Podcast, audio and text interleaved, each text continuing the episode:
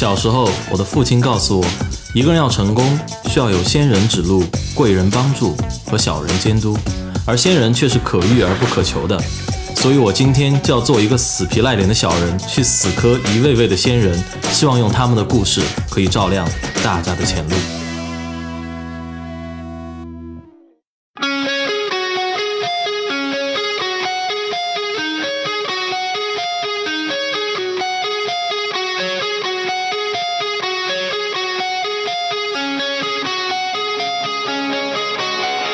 大家好，欢迎继续来到我们每周一期的学霸百宝箱，我是主持人杨哲。本周我们有幸请到的是毕业于东南大学和亚利桑那州立大学的郭靖。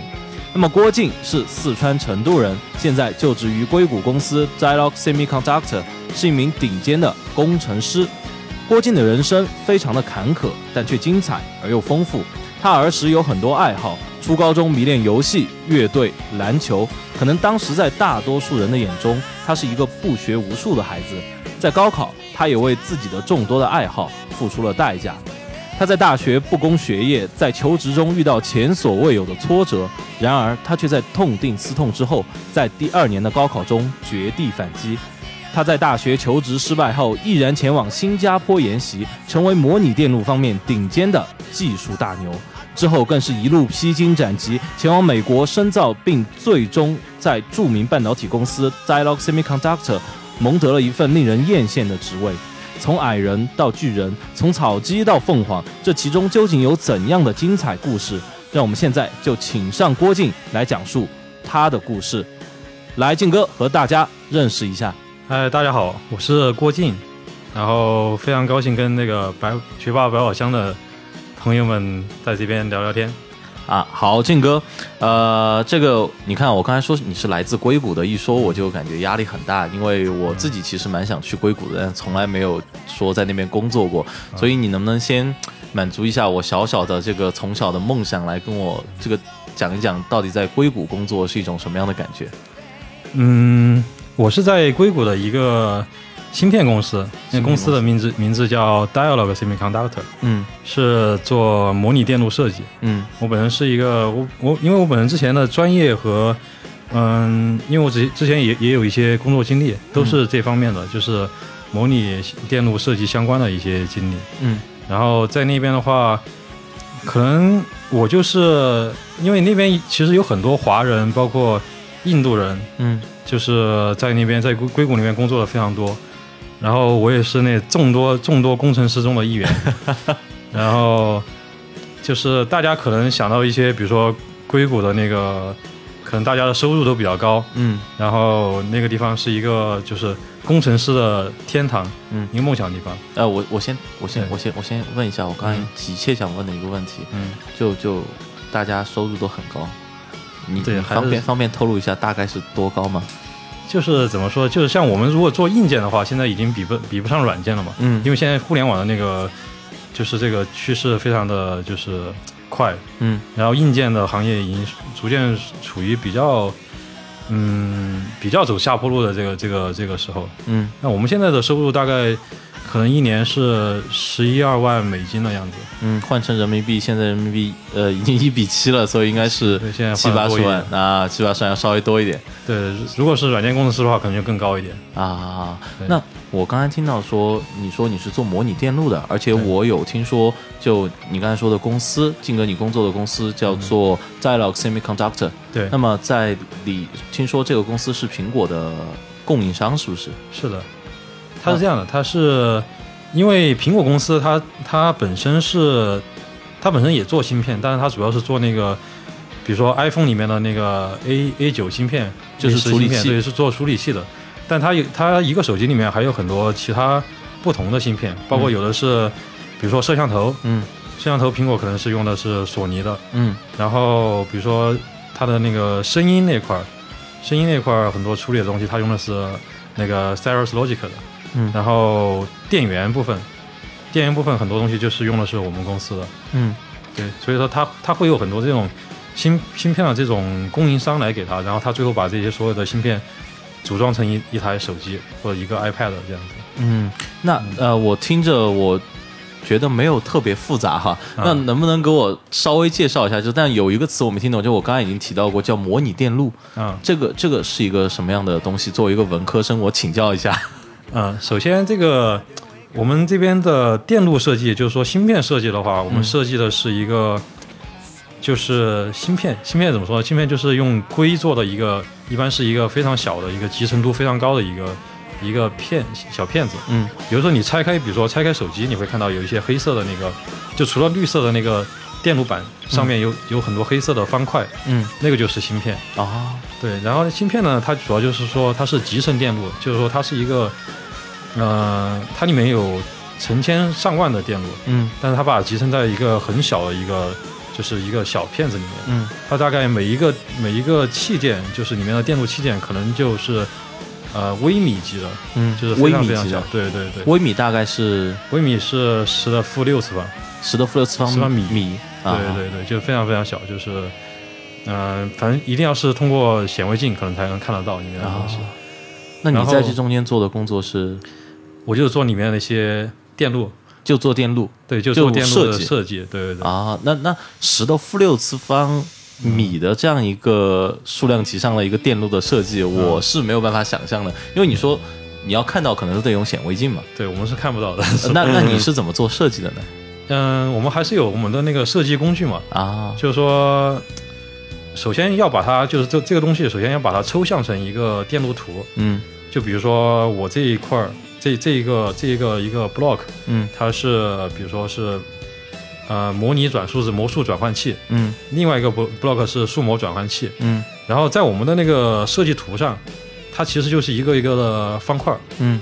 但是这个方每个方块有不同的功能。嗯。然后我们把这些方块儿，当然我当然这些方块也是我们自己做的，嗯。就是它里面有一些就是啊、呃 transistor，有一些就是叫做晶体管，嗯。然后我们把这些晶体管拼，就是通通过一些电路的结构，嗯。把它组装成一些有具有功能的一些方块儿，嗯。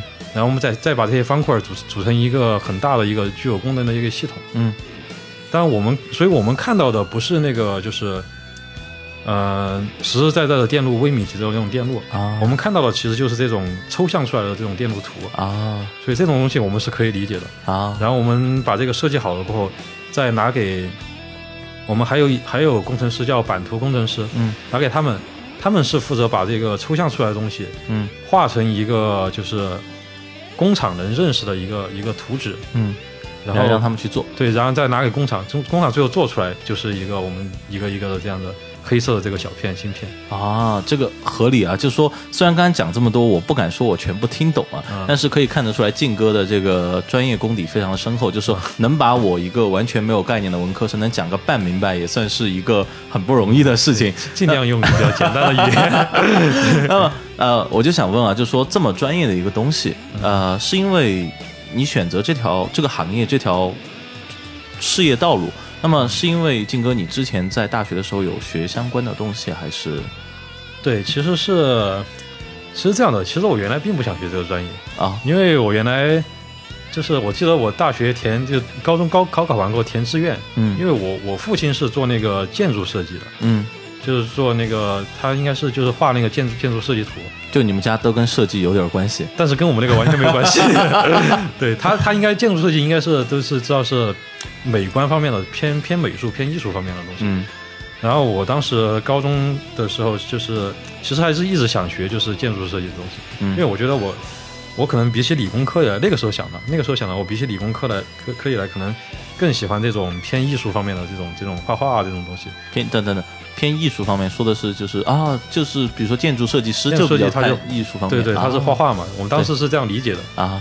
然后我当时也是因为这个，我当时填志愿选的是那个东南大学，东南大学，因为东南大学的建筑系非常强，嗯，但很不幸的是分分不够，然后就被调剂到第二志愿。第二志愿是哪个？第二志愿就是现在这个这这个专业电电子电子工程这个专业。电子工程。对对对，当时心里什么想法？被调剂了之后当时心里非常不爽，对，但是也没有办法，就认了嘛？对，就就认了，因为当时其实从高中的时候对这个东西，对电子这种东西其实没有没有太大的感觉，嗯。因为当时接触的也不多，也不知道自己会不会喜欢这个东西。嗯。但是当时这个东西好像在整个中国还是算挺热门的，嗯。就说大家出来能找到一个挺好的工作，嗯。然后当时就读了呗，因为那个建筑系的当时的分分数，我觉得实在是太高了，就高的离谱。高到离谱。就是一般都是，比如说东南大学的建筑系肯定是全学校第一，对，而且它的建筑系的分数肯定差不多跟清华的那个入门的分数是一样的，啊，就是当然清华的建筑系就更高。就更高，对对，这个就我当时觉得可能还是读不上，读不上？算了，就就还是就是选择了这个电子这个电子专业我问个问题啊，就在这个过程中，因为我大学读的是我自己想读的一个专业，啊，就但我知道有同学就可能，包括我很多朋友就读的是自己不想读的专业。嗯那其实就中间我一直会非常的好奇一个问题，就是说，嗯那其实读着自己不喜欢的专业，你自己心里不会难过吗？就是说你不会有个抵触情绪，不就像你高中的时候或者初中的时候上着一门自己不想上的课，就我是一个理科生，你为什么一定要让我学语文？就这种感觉，或者我本来就是一个理科生，你为什么要让我学政治？那作为一个文科生，那你就会想，哎，高考考数学是个什么鬼？对吧？就是我一个文科生，你高考考数学是，呃，这个就可能会有这样一些想法。那么你当时有没有这样类似的一些感觉？当时包括就是就是这个第一志愿没上上这个这个事情，我和我爸其实都非常的都非常沮丧。当时，对对是吗？对对，但是就怎么说呢？我觉得高中的时候，我不知道现在的现在的就是小孩可能比较成熟一点，可能比我们那时候成熟一点。嗯但是我们那个时候是真的，高中的时候很多人是不太知道自己，嗯、自己适合什么和自己真非常喜欢什么什么专业。我觉得很多人是一个比较迷茫的专业，包括你说，你给我说这个电子电子工程系，嗯，它到底后面是以后是出来做什么？我当当时其实也不太知道。包括可能在大学里会学什么，可能对啊，也不太知道。就当时你高中不太能有这个很全面的这个认识，嗯就是当然我们可能会接触到，比如说，嗯、我当时会喜欢建筑，是因为我爸是做这个的，啊，对所以我看他经常画一些，就是画画，觉得挺有意思的。对我当时觉得这个东西应该比理工科好玩。啊，其实也是父亲在身边的一种影响。对对对对对是这样的。那我就问个问题啊，其实嗯就是像你刚才说到，就是说现在的可能我们高中生或者小孩子会成熟一点，可能会比较比我们当年知道。其实我估摸着他们现在也不太清楚啊，这就是为什么就是我们要做这个节目的原因。包括嗯静哥，你现在读的是电子工程，那么我们就可以。遇到一个解决一个，比如说嗯你在东南大学学电子工程，电子工程它到底是学什么的，对吧？我不知道你调剂专业之后是抱着什么样的情绪去学的，但是你可以跟我们说一下它是学什么的。对电子电子，我觉得当时是本科的时候是叫电子科学与技术。电子科学与技术，然后那个时候，因为先先有一个先有一个知识，就是说电子这个东西其实里面包含的东西非常非常多，嗯。因为它里面还有不同的专业方向，嗯。每一个专业方向其实差别是非常大的。嗯。就是说，当然这个这个也是我我之后就是去美国读这个读书，好嗯。包括选这个方向，嗯。这个是当时也是经过了深思熟深深深思思熟虑的，啊对对对，因为它这个每个方向其实差别非常大，能举例子吗？嗯，比如说都有些什么方向？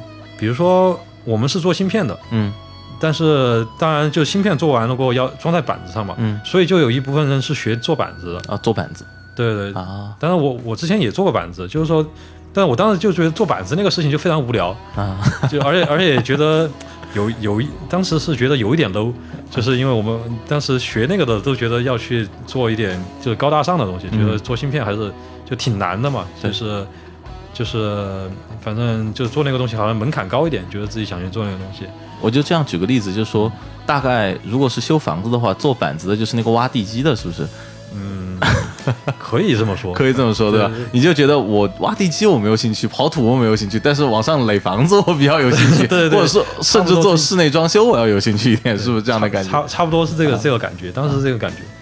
所以说就是说，电子里面有很多很多个不同的方向，嗯。就是有做板子的，有做芯片的，嗯。然后还有来调这个板子和芯片芯片之间这个关系的，啊。有人专门做这个事情，他那种就更偏可能更偏软件一点，啊。偏控制一点，偏这些东西，就是嗯，怎么说？但是在大学阶段，我记得在本科阶段，好像一般来说是涉及不太能涉及到就是芯片方面的设计，嗯。至少我们当时那个学校是这样的。，OK，呃，因为芯片设计总体来说还是难度比较高，就是就是门槛门槛是比较高一点，嗯。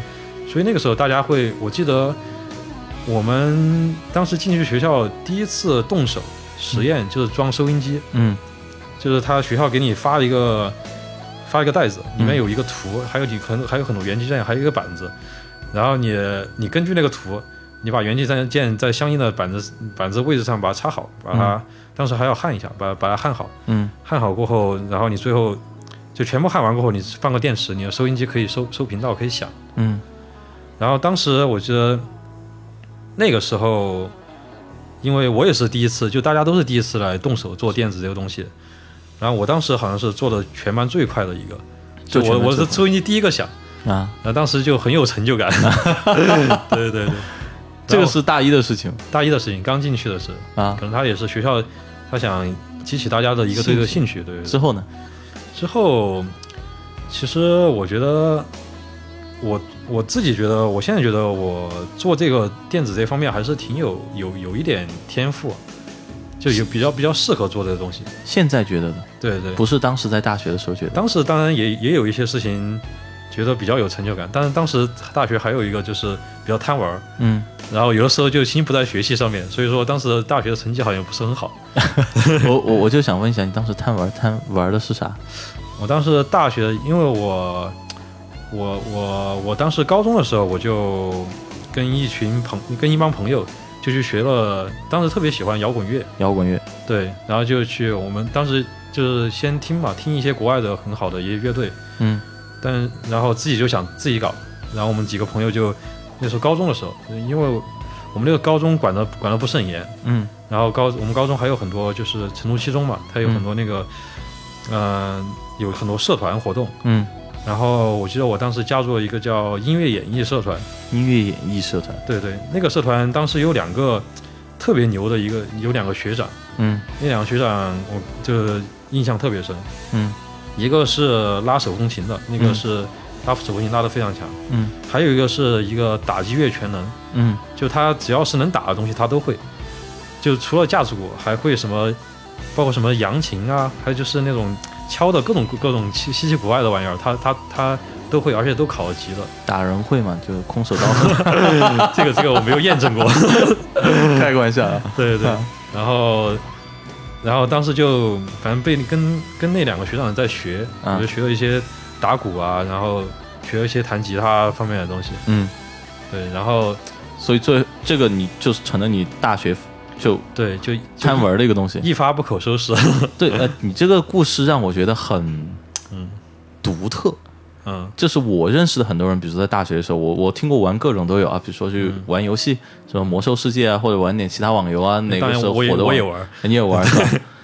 然后，然后 感觉这个天聊不下去了，对吧？就你玩乐队，还玩游戏，对，然后你说大当时大学成绩也不太好，对对，我就想问，这个跟你当时调剂专业有关系吗？就是如果读建筑，你是不是就不玩游戏，就不玩这个乐队了呢？有可能，我觉得。有可能。当当时因为调剂专业，说实话心里还是比较失落的。嗯。就因为我我记得我当时就是为了去搞那个，为了为了去考建筑系，我嗯。高考的、高考之前还专门去学了几个月的那个素描，嗯，因为他是要考那个建筑系是要考那个专业专业专业能力考试，就要考素描的。对对对，然后我包括我大一的时候，我也去参加那个转专业考试，嗯。也是考素描。嗯。当然我素描的分很高，嗯。但但是那个，因为他除了考素描，建筑系他比较比较比较奇葩，他还要考考你那个思维能力，所以他要考就是很多类似于什么脑筋急转弯那种题。啊，然后在那个那个考试上面我考的不太好，所以当时转专业也没也没有转过去。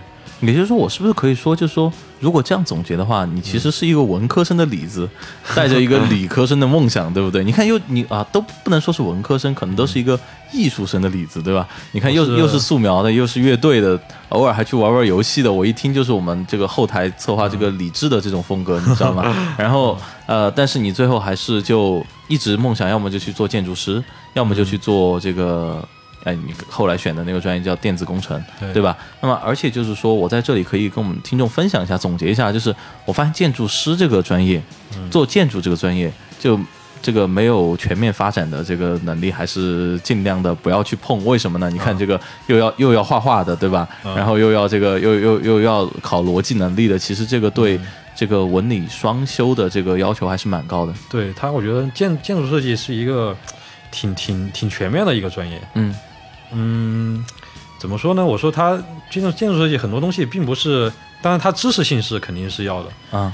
但是更更多的是一些创造性啊，嗯。还有一些包括跟人交打交道的能力，嗯。包括你怎么去包装自己，嗯。这种我觉得就是我做现在做一个门外门外汉，我觉得是还挺看起来还挺挺高大上的一个职业，我觉得。对对对，就就不是看起来高大上，嗯。建筑师本来就是一个高大上的职业。对对对对，那另外一个就是说我呃，我听说你当时大学读完之后，你是去到了新加坡，对对对，呃这这个是怎么一个故事？当时是这样的，当时因为那个大学没有好好学，啊，对，就是学学习反复不太强调这一点。然后然后后来出来找工作就是就遇到了一些问题，嗯。就是我记得当时面了，因为当时我们学校比较好，所以说面试机会还是很多，是。但是面了很多就是呃学校，结果都不都呃面了很多公司，嗯。那个结果都都不太理想。嗯。我记得当时至少面了可能有十二十个公司是应该是有的，啊，就一直在面试，一直在面试，因为接到面试很多嘛，对。就他看到你是东南大学的，可能一般都会给一个面试机会，但是最后的结果都不太好。嗯。后来是去了一个，嗯，我也不太不是很喜欢的一个公司，嗯。反正是一个不太好的一个，就是当时觉得也不太好的一个公司。嗯然后，嗯，但其实这个事情就对我其实就是打击挺大的，就是去到一个不太好的公司这个事情。就包括面试失面试很多失失败的这个事情。啊啊对，这这个当时对我打击挺大的。然后，嗯，反正在那边工作的时候也工作的不太愉快，因为也毕竟不是自己想喜欢的公司，然后公司氛围也不是很好。这个其实跟你大学刚进去的时候被调剂专业是一这个这个这个这个有有有相似之处的是吧？对对对。那呃，我就问一下，当时说你说面试失败这个事情对你打击还蛮大的，对，对。然后你之后或者就是在工作之后或者现在，你有回过去想过当时面试失败是一个什么原因吗？原因还是因为没学好，没学好，你是觉得专业知识不够？对，专业知识不够，还是专业知识不够。就是其实是在告诫我们的听众，就是说大学还是要好好读书的。对，我觉得他大学至少还是应该，特别是就是说，如果你以以后想去出国去留学的话，嗯那你大学时候的成绩一定要保持的比较好。嗯，那等等一下，你后来不是去了新加坡了吗？后来又去了美国，那你当时成绩没有很好，对，这你这个是怎么怎怎怎么出去的？就是当时去新加坡是这样的，去新加坡是以前也是东南大学的一个学长，嗯在那边在那边做做研究，相当于嗯在那边的那个南洋理工大学里面做研究。嗯然后他那个时候正好那边缺人，嗯然后就联系到我，嗯。然后问我就其实其实是他发了一个发了一个发了一个帖子在那个我们那个 BBS 上面，然后我就去联系他，就是看当时因为在找各种各样的机会嘛，嗯。然后我就联系他，然后说一下，就说他们那边反正工作比较辛苦啊，但是你这刚毕业的，你确实好像什么什么也不太会，嗯。啊，没关系，你过来过来现学也可以。嗯。就当时我的态态度也比较诚恳嘛，就是说我还是愿意学，因为之前受到的打击确实确实还挺大的，所以说之前就是呃心态放的也比较低，嗯。然后那个时候还好，就是有这个机会，就是说嗯。去了新加坡，这个是去新加坡的一个对。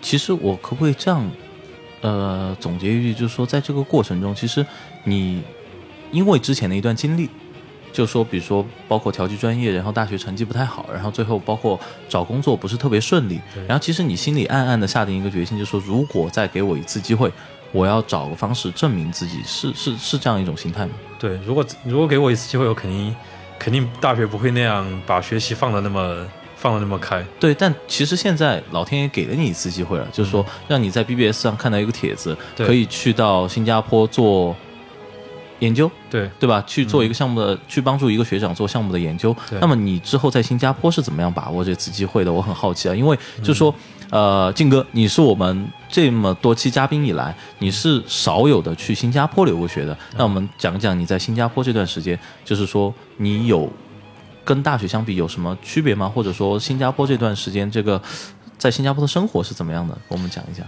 嗯，新加坡是这样的，就是当时当当时就是当然也是去新加坡就是做好了，因为那个学长说那边可能工作比较辛苦嘛。嗯，那个因为那个那个教授其实是很 push 的一个教授，就是很就很很很喜欢对，很喜欢压迫自己的压压迫自己的员工的那种，就是 对对对。OK，然后就加班加班也很多，啊，嗯，当然也做好这个心理准备过去了，嗯。然后嗯，怎么说呢？到了那个实验室过后，就是说很多东西对我来说都是都是很新的东西，嗯。就包括很多东西都没有做过，从从从最开始的测试芯片，刚开始可能还都做不了设计，嗯。就是从测试开始，嗯，就是从最最最最最底底层的开始嘛，啊，慢慢学，慢慢学，这样子这样子。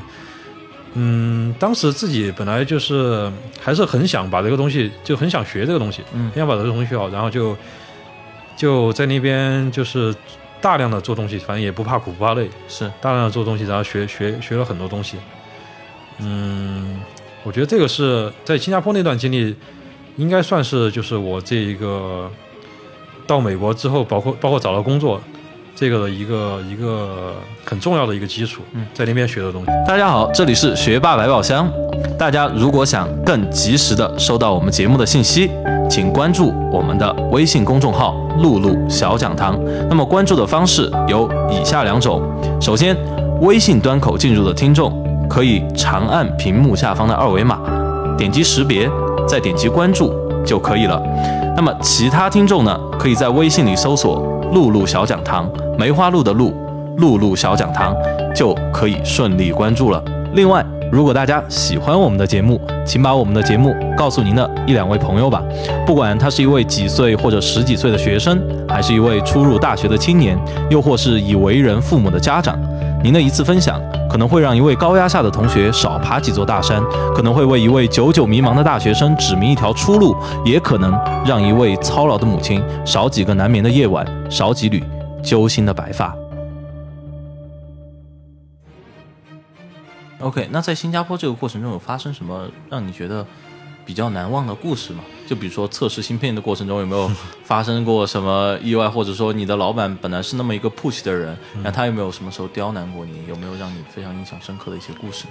那个老板好像一直在刁难我，能举个例子吗？他都是怎么刁难你的？就是经常有的时候，因为本身我自己也是在学，嗯然后那个老板呢，他属于那种就是他看不到成果，他就会一直一直问你，一直问你，每天问你，每天问你怎么样怎么样怎么样。嗯然后如果没有结果，他就直接坐在你旁边看着你弄。嗯对，然后你那个压力就非常大了，所以说你就是相当于你老板在旁边盯着你，然后说你这儿没对，那儿没对。是是不是有点像就如果我举个不恰当的例子啊，哦。就是说我们初中高中的时候做作业的时候，就爸妈看着你，哎，怎么我一走你就开始玩，一走就开始玩，我干脆坐你旁对边，是不是对对对对对，？很像很像，对对对很像，而且压力很大，就是在那边，反正就在这种高压环境下面，其实现在想起来还是挺感激，就是那个老板的，嗯，因为毕竟他这样子的话，我我学学东西就学得很快，学得很快，对，因为他他能够及他能够坐在你旁边，能及时指出你哪个地方不对，嗯。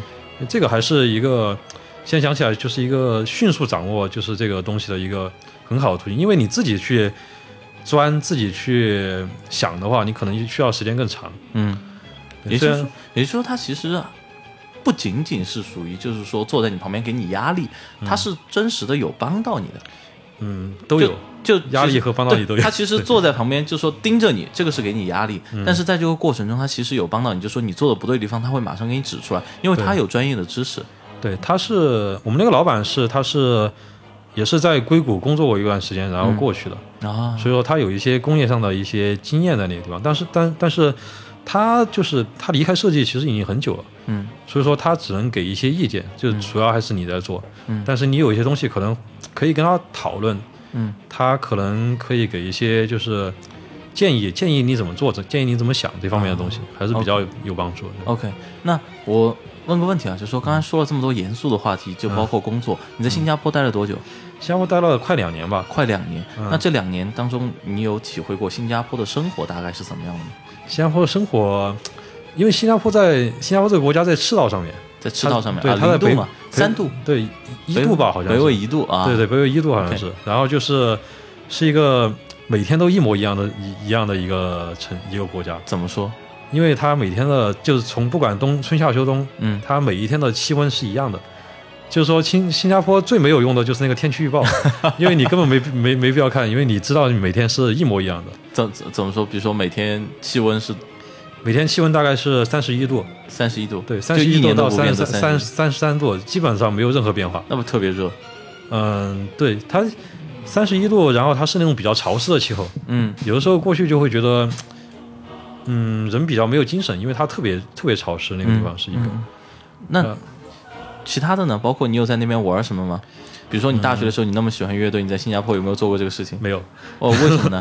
因为时间实在太忙了。太忙了是吧？对对就老板把你压迫的太紧了。对对对，老板他接了很多项目，然后他的人手又不够，嗯然后就相当于基本上是我一个人当三个人在用。啊对，然后做了，我当时还做了，又做了数字电路的东西，又做了模拟电路的东西，嗯又做了板机的东西，又做了测试，嗯所有从头到尾基本上全部做了一遍。，OK。那你对对对，那你做在新加坡待了这么久之后，你后来又去到了美国嗯读书，是亚利桑那州立大学。对，那么呃，这个过程是怎么样实现的？就是说，新加坡为什么干了两年，你不选择继续留在那里，而去了美国呢？我因为当时，当时我继续留在我留在新加坡，其实一方面就是很很重要的一个方面，我是为了要学他的他的那一套东西，就是因为我我那个老板他之前是在美国硅谷一个一个很大的一个图像传感器公司工作的，嗯，然后他就把那一套东西相当于带到新加坡，哦，然后我就是我在那边很很重要的目的就是把那套东西学会，嗯，然后是抱着这个目的去了，还是去了之后发现有这么个事儿可以学？对去了给我发现有这么个事儿可以学，小伙儿反应挺快。对对。啊，然后当时是，但差不多那个一年多的时间，嗯。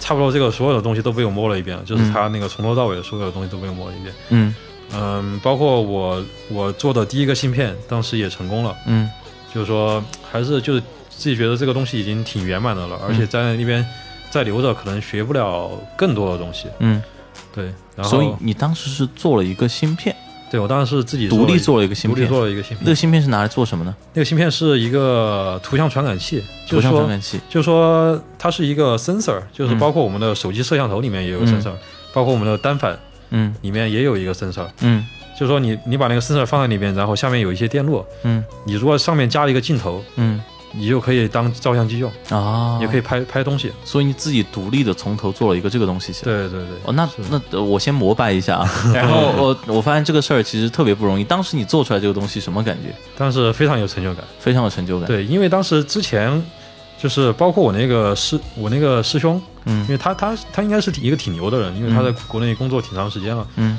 然后他当时做的芯片都都失败了，嗯，但是你做成功了对，但是我做成功了。就说你其实实现了一个逆袭，就在这个过程中，其实你是过去投靠他的，对最后小师弟已经出师了，但是师兄啊、不能这么说，就是说师兄可能在做的过程中还是遇到了一点困难，对对对，对吧？但我是踩着师兄的肩膀上来的。对对对，就就就把师师兄踩死了。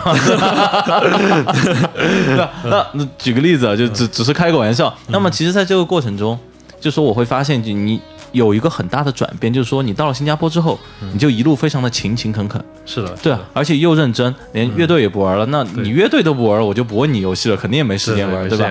那么啊、你在新加坡生活了两年，你刚才唯一注意到的新加坡生活就是它的天气，其他你也没说什么东西，是的所以我就发现你的 基本上所有的时间应该都是投入到工作当中了。对那这跟你大学其实就是一个相当大的反差是的。啊、为什么当时会有这样一个反差？你之后有想过吗？嗯，当时可能我觉得最大的影响还是那个，就是之前面试的时候，就是之前大学毕业过后找工作的时候，那个时候确实打击挺大的。嗯可能就是因为之前大学的时候，其实自己一直都挺不踏实的，就又想做这个，又想做那个。而且觉得自己还行啊，东南大学其实也不错啊，对我是一个名校的学生啊。对，还是有有优越感。然后后来发现，就是这个社会上他需要的是那样的人，嗯但我完全不具备那样的条件。啊，对，所以，所以其实是残酷的现实，让你认识到了这个社会的一个一个一个一个一个一个知道他的需求吧，就是。对一个社会的需求，然后让你你你通过这个认识，然后让自己去提升，去让自己各个方面能符合这个社会的要求，是的，是这样的吗？嗯。所以最后你为什么下定决心又去了美国呢？嗯，当时这样的，就是之前也想过在新加坡工作，嗯。但是新加坡工作那边呢，就是说总感觉有点不上不下的，因为西因为要么其实现在中国就是这个芯片行业也发展的也很快，嗯而且我觉得应该是比新加坡更有潜力，所以说当时留在新加坡。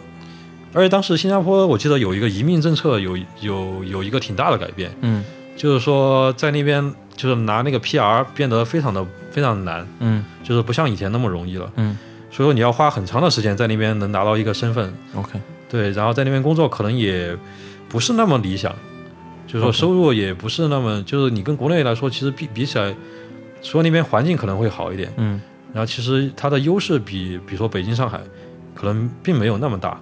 嗯对，当时就想着怎么样再进一步呢？当然，就是作为我们这种工程师，作为电子工程师，当然最就是就是说打工的话，嗯最好的一个目标当然就是美国。当时就想的是美国硅谷了。嗯对，当时就是抱着这样的一个目的，觉得自己还应该去拼一拼，嗯。就是去，当然做了很多调查过，就是那边怎么怎么个情况，怎么找工作啊，嗯。的困难度到底怎么样啊，嗯。然后又结合我当时自己因为在这边积累了还是很多经验嘛，嗯。我觉得至少还自己留，就是成功的设计好了一个芯片，嗯。我觉得这些新经验是能为我之后就是找工作能起到很大的作用的。嗯但事实上最后也是，就是真的还是挺靠就是新加坡这些经这些经验的，能在美国找到这样的一个工作。，OK，你当时是去到了是工作完之后直接就去硅谷工作了，还是去的是对，我是读书？我是先去读书，因为在美国工作，其实你要去直接工作其实挺难的，嗯因为它有一个身份问题，嗯，就是说因为你没有签证，对你要签证，嗯你要工作签证，就 H1B。对，需要 H1B，或者你不用 H1B，你可能有一些其他的，比如说你是特别杰出的人才，可能有的公司愿意为你办一些，比如 L 签证啊、O 签证啊这种东西，让你直接过去工作。OK，但这种话就需要你呃可能是特别牛，人家公司才会愿意帮你办，因为不然的话，人家公司肯定会选一个就是本国的一个一个人，因为那边还有很多找工作的人都找不到对工作，对对。所以你相当于是去亚利桑那州立大学去拿了一个学生签证，然后通过学生签证先拿实习，再去拿 H1B 的这样一个签证，对，我的目的是非常的明确的，就曲线救国。对对对，目的目的很明确的去读了这个书，我啊当时是，。那你在 Arizona 读的是研究生了，所以读的是 master 对，那学的是什么？学的也是就是模拟电路设计。也是模拟电路设计，就在这条道上一去不复返了，对，我就就就钻这个，就就往这个地方钻了。我当时想的，就建筑师的这个梦想已经在你脑中已经不复存在了，对吧？已经磨灭了，对吧对对对，？OK，那好，那说了你这么多我们在国外的和在工作时候经历啊，其实我就特别想知道，就静哥，你小时候是个什么样的人？就是什么样的经历会让你养成了这样一种，就是第一，梦想是建筑师，然后建筑师不行，我做电子工程，而做几年我就可以把建筑师忘了，继续做电子工程，最后啊一不小心一路就做到硅谷了。嗯就是这样一条路是怎么走出来的？你能跟我说一下你小时候大概是一个什么样的人吗？包括比如说你小学、初中、高中成绩怎么样？小学、初中、高中成绩吧，就是怎么说也也不算学霸那个那个那个级别的，嗯。都是就是大概都是中等偏上的一个样子，就嗯。挺普通的一个学生应该是。是。然后从小就贪玩，从小就贪玩，对，从小怎怎么个贪法？嗯，在那个我记得读小学的时候，因为我们那个时候是在一个设计院里面，就是嗯。建筑设计院里面，当时有很多就是同年龄的小孩儿，嗯。然后就是爸妈一不在，就喜欢去那个电子游戏厅打游戏，是那种摇杆式的游戏对，摇杆式的。当哎时摇杆式的。当时还没有电脑，还没有太普及，啊，因为都是然后都是去外面买那种买那种，比如说一块钱几个币，嗯。然后就开始打那个什么，有一些什么格斗啊，有一些拳皇啊对拳皇啊那些东西，啊，然后特别上瘾，当时就是，而且 就这个事情被家里面人不知道训了多少次，啊，但是，我我先问一下，你怎么样判定上瘾这个事儿的，金哥？就是说，呃，怎么讲？就是大家大家小孩在一起玩的时候不想别的，就想这个，就想这个，你对，一基本上没有什么其他的，就就茶不思饭不想的玩游戏吗？呃，那那倒也不至于，嗯但是一一旦有这种课余时间，嗯都会跑想跑到那个游戏厅里面去玩一段时间。，OK，那之后呢？你爸妈，你爸妈有管过这个事儿吗？管啊，我们那边所有的所有的爸妈都在管这个事儿，然后还还我记得有一段时间有一个事儿，就是跟我特别好的一个朋友，嗯就是我跟他是每次就是相约一起去游游游戏游戏厅的那种，嗯。每次我要到他家里面楼下去叫他嗯叫他，但后来那个他他妈就反应过来了，嗯他妈就觉得我去叫他肯定就是去游戏室，然后他就他就他就后来就是每次我去叫他，他妈就不要他出去，啊那这样就叫不出来了。啊，然后我后来就想了一个办法，我就在他楼下去叫我自己名字。然后，然后那个人非常聪明，那个人一听就懂了，然后马，然后马上就下来了，然后我们就成功的一个跑过去，跑过去打游戏。这个我我只想说，人民群众的智慧真的是无穷无尽的，就是小朋友为了打游戏的智慧也真的是无穷无尽的而且我发现爸妈和游戏之间的战争也是永远都没有停止过。是以前是去那种。遥感游戏厅现在是和这个呃，在前一段时间是和电脑游戏，现在是和手机游戏在做着艰苦卓绝的斗争，是不的是？，我发现一直都是这样的。啊，那你当时你说你成绩不太好，又沉迷于玩游戏，嗯，那你其实今天我们再回过来对照一下，花在硅谷工作，那其实很多人都可能走不到你今天这一步。那后来发生了些什么事情？嗯，后来怎么说呢？就是初中、高中的时候，有一次，我记得有一次机会是，嗯、初中的时候吧。初中的时候，那个时候有一个，呃，美国的夏令营，嗯。就是说他那个时候是好像是，就成都这边的有一些学校，嗯。嗯、初中学校他会组织就是成成一个团，然后到美国去那边一个月，嗯。就那个月可能前三个星期是住住在美国人家里面，嗯。就一个人住一家里面，然后第四个月可能在那个西海岸那边玩一圈，嗯然后我就去参加了那个团。嗯其实当时就是就是特别是那个时候，当时那个时候成都我觉得还是挺破的一个城市，嗯就是很多包括府南河的那些污水都还没有治理。嗯然后那个时候突然飞到美国去，看到那边那样的一个世界，就是真的是完全跟那个成都就是差别非常大的一个世界。当时还是对我觉得对自己的那个知道那个时候的那个自己留下了非常深刻的印象。是不是就是过去街道又干净，对天又蓝，天又蓝然后空气又好，然后人家人又有礼貌，对走在路上车还让你，是的，是吧？是的。然后之前我我还记得那次还去了那拉斯维加斯，嗯，我觉得那个简直就是一个就非常金碧辉煌的一个一个非常豪华的一个，对 有点像 一个一个一个大都市，然后嗯真的是印象非常深刻。嗯，当时回来过后，反正可能就在心里面埋下了这样的一个种子吧一。个种子。对对对，那你之后有做过什么努力吗？你还是说你初中、高中的时候还是坚持着自己在游戏方面的事业，没有从来没有放弃过，当然游戏方面的事业好像也没有放弃过。也没有放弃过。对，那你没有影响你的成绩吗？因为你之后去到东南大学，东南大学是在南京嘛，嗯，就我所知，还是一所非常非常好的学校。那么，那这样一所好的学校和你现在比如说初高中这样一个啊以游戏为副业的一个 以游以学习为主业哈，以游戏为副业的这样一种结构下面，其实还蛮难实现的。那你当时是就你你你是怎么样提升你自己的成绩的呢？我很好奇。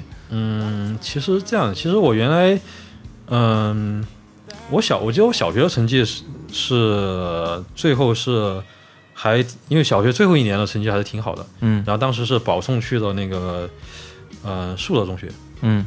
就是，但但到初中过后，就是那个时候除了玩游戏，还特别喜欢，就那个时候疯狂的迷恋打篮球，打篮球。对，那个时候增加兴趣爱好。对，真的是真的是一有空就去打篮球，就是那种 OK 然后然后就是非常的非常的非常的痴迷那个东西，然后那个东西导致呢，我倒是中考的时候好像成绩不是不是很好，嗯。对，然后嗯就没有到那个七就是九就是那个树德中学的那个保送线，嗯。这样的话，我这当时就有有两个选择，就是说你可可能可以交交钱嗯。去树德中学或者去成都七中。嗯。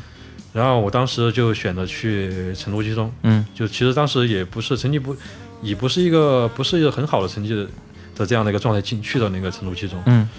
嗯，然后在成都七中呢，当时又开始就是玩乐队，嗯，对，又又又开始玩乐队。对，那个时候是刚开始玩乐队。啊，就就刚开始，对我们刚才说的高中时候开始玩乐队。对对，就兴趣爱好无穷增加。真真的是无穷增加，我还是很想知道你学习到底怎么办，你增加了这么多兴趣爱好。所以当时在成都七中，其实特别是高三那一年，嗯。就学习就不太能跟得上。嗯特别是然后最后高考的时候，其实是第一次高考的时候是失利了。嗯。我记得刚当时高考第一次高考的时候，还那个分数还没有上那个重点线，嗯。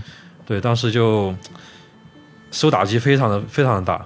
然后你你其实第一次高考失利了，对对对，就我我我我意识到这一点，就是说，其实，在我们之前的嘉宾其实没有出现过这样一个事情，啊就是说我自己当然没有发生在我身上，但是就是说我知道这个是一件很难受的事情，因为我身边有朋友发生过，而且是我相当要好的朋友。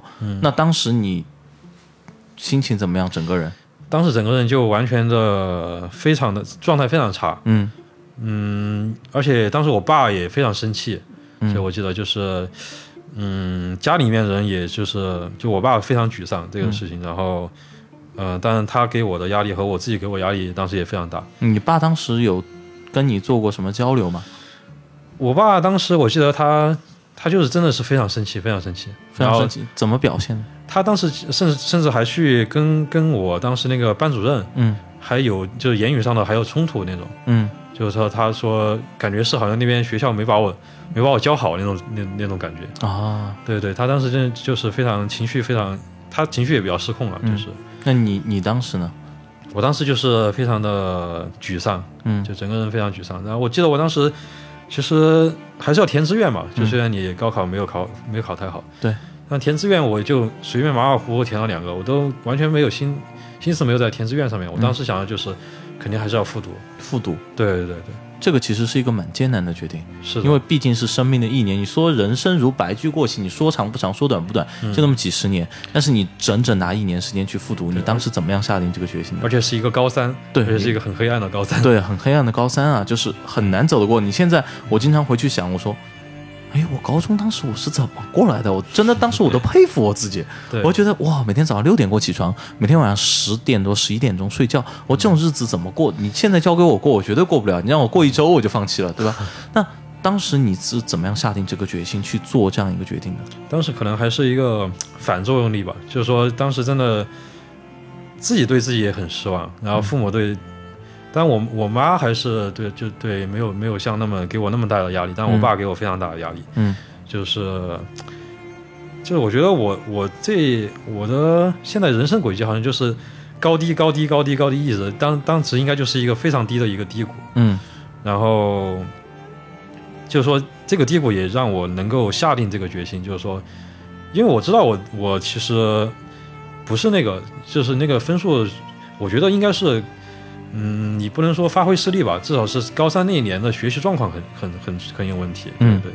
但是我觉得我应该是不止那个，就是我这个我本身的能力应该是不不是那个能力，就是那个不能代表我真实的能力。所以就是这样一句话，你看我总结的对不对啊？就说就是 I deserve that, 嗯 but I'm better than that，对对吧？就是我我可能我我应该是该承担高三的这个我这一年的结果，但是我觉得我这个人是价值更多的，肯定这样一个分数反映不了我的成绩，它带来的我的未来的路是一条我不屑于去走的路，是的，所以你选择了去复读。是的，而且是在这个挫折中，这个其实你让我想起了我们刚刚谈到的一个事情，就是你工作之后面试失败，对对吧？然后其实让你就给你一个像你说的反作用力，嗯让你就其实在这个去新加坡之后，就其实一夜之间就奋起了这种感觉，在两年里，对吧？对就艰苦卓绝，真的是。那么高三复读的那一年，嗯其实应该是蛮困难的。我觉得比你当时可能大学调剂了专业之后，嗯，去读一个自己不喜欢读的专业，其实心情应该难受很多。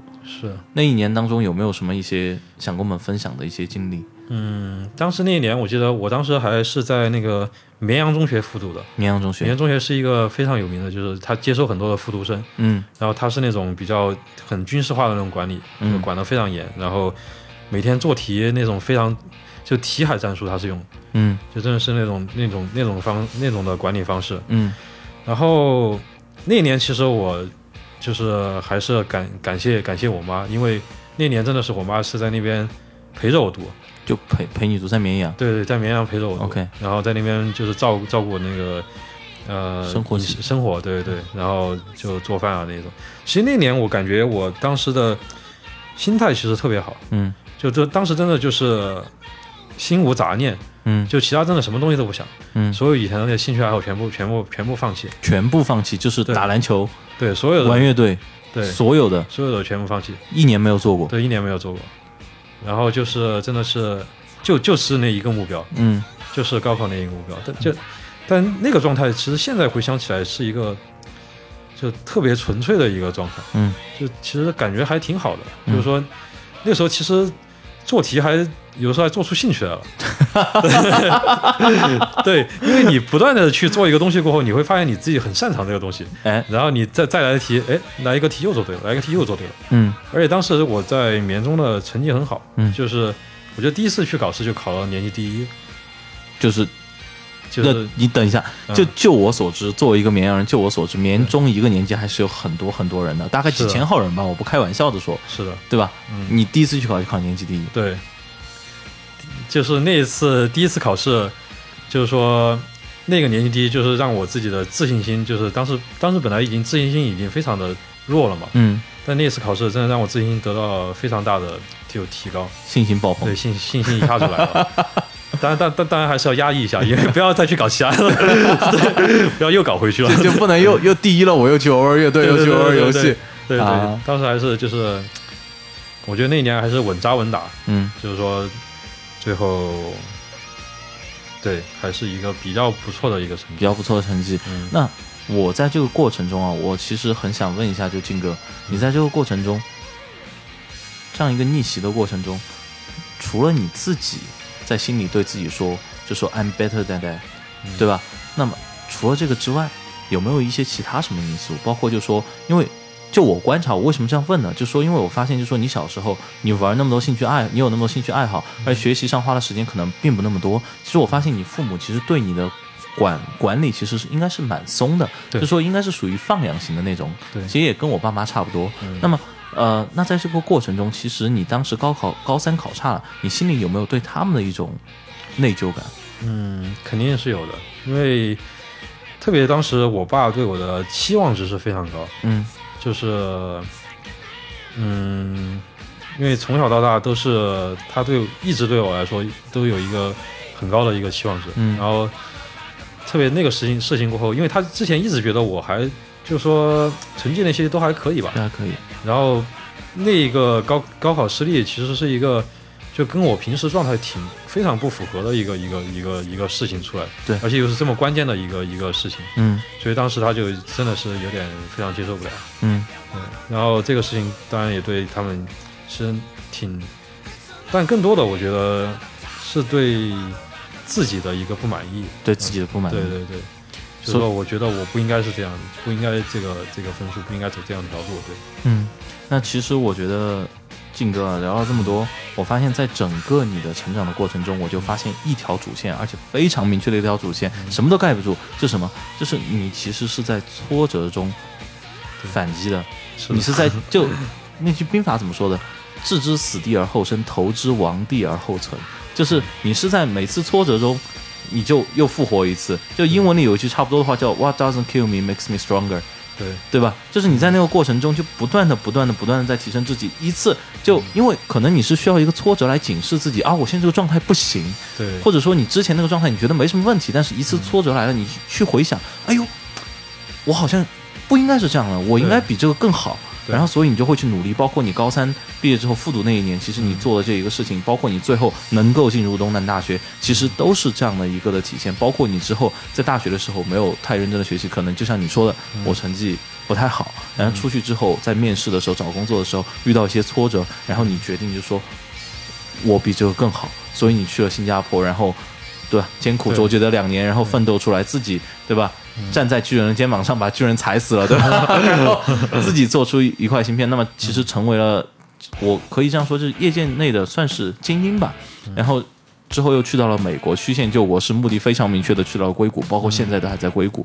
那么其实这样一条人生轨迹，我觉得可以告诉我们听众很多很多的东西，就是说，其实挫折并不可怕，对只是你要在挫折中对自己有一个正确的认识，对要好好的站起来。对对不对？那么，其实到这里啊，静哥，我们节目的时间也就差不多了，是不是感觉还是挺快的？是还是挺快的。对吧？那么在我们节目的最后，你还有没有什么就是一些特别想跟我们听众说的话？告诉我们现在我们听众可能会有初中、高中甚至小学的小朋友，甚至有他们的家长都在听，你有没有一些什么话想告诉他们说？呃，跟他们分享，把你可能是你成长中你的一些体验、一些心得、一些不想让他们掉的坑，能不能告诉他们呢？对，我觉得就现在来看，我之前确实也像你这样说的，就是我其实是挺不顺的，就是从小到大挺不顺的，嗯，遇到了很多挫折，当然我觉得这些挫折其实是很有好处的，嗯。就是包括，因为你，我觉得挫折这个东西，就是说，我感觉是你从小到大，你如果前面遇到挫折比较小，那你可能后面遇到挫折就会比较多，嗯。就是这个东西，你还不如让它来的早一点。嗯。对，有的时候你去克服掉一个困难，然后去解决掉一个问题，嗯。这样的话，有有的时候对你，不管是对你心态上的成熟，嗯，或者是对你那个专业上的这种这种知识的承受，也是一个很很有利的一个过过程。嗯。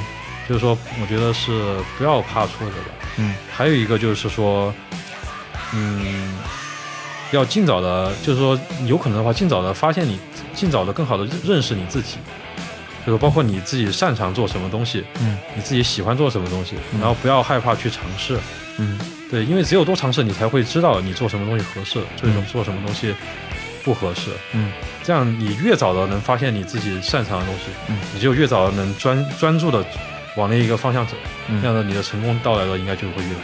嗯，好，那非常感谢靖哥，你刚才说的这一段，其实我非常的认同，就是什么？就说，第一个就说挫折其实并不可怕，关键的是你怎么样从它当中站起来。然后第二点就是说，那么其实不一定我们非要把所有的问题都想清楚了。就搞明白了，就是我喜欢什么，我再去学什么对，有时候想不清楚的时候，你就先去做，说不定做着做着你就明白了，对对吧？说不定做着做着你就好了。其实就是这样一个过程。对不对？嗯好，那非常感谢靖哥。那么这就是我们本期学霸百宝箱的全部内容。我们下周四晚上十点，学霸百宝箱不见不散。再次感谢靖哥，谢谢靖哥，谢谢谢谢。哎，再见。大家好，欢迎继续来到我们每周一期的学霸百宝箱，我是主持人杨哲。首先，我们的学霸百宝箱是每周一期的节目，每周一期，首发时间是每周四晚上十点，每周四晚上十点，风雨无阻。另外，我们的节目可以在哪里找到呢？有以下两种方式，第一种方式。在一个叫做喜马拉雅的 APP 上搜索“学霸百宝箱”，找到之后点击订阅，就可以每期收到我们的节目推送了。第二种方式，使用苹果手机的听众，可以在苹果手机自带的播客应用中搜索“学霸百宝箱”，也可以找到我们。找到之后点击订阅，就可以及时收到我们节目最新的信息了。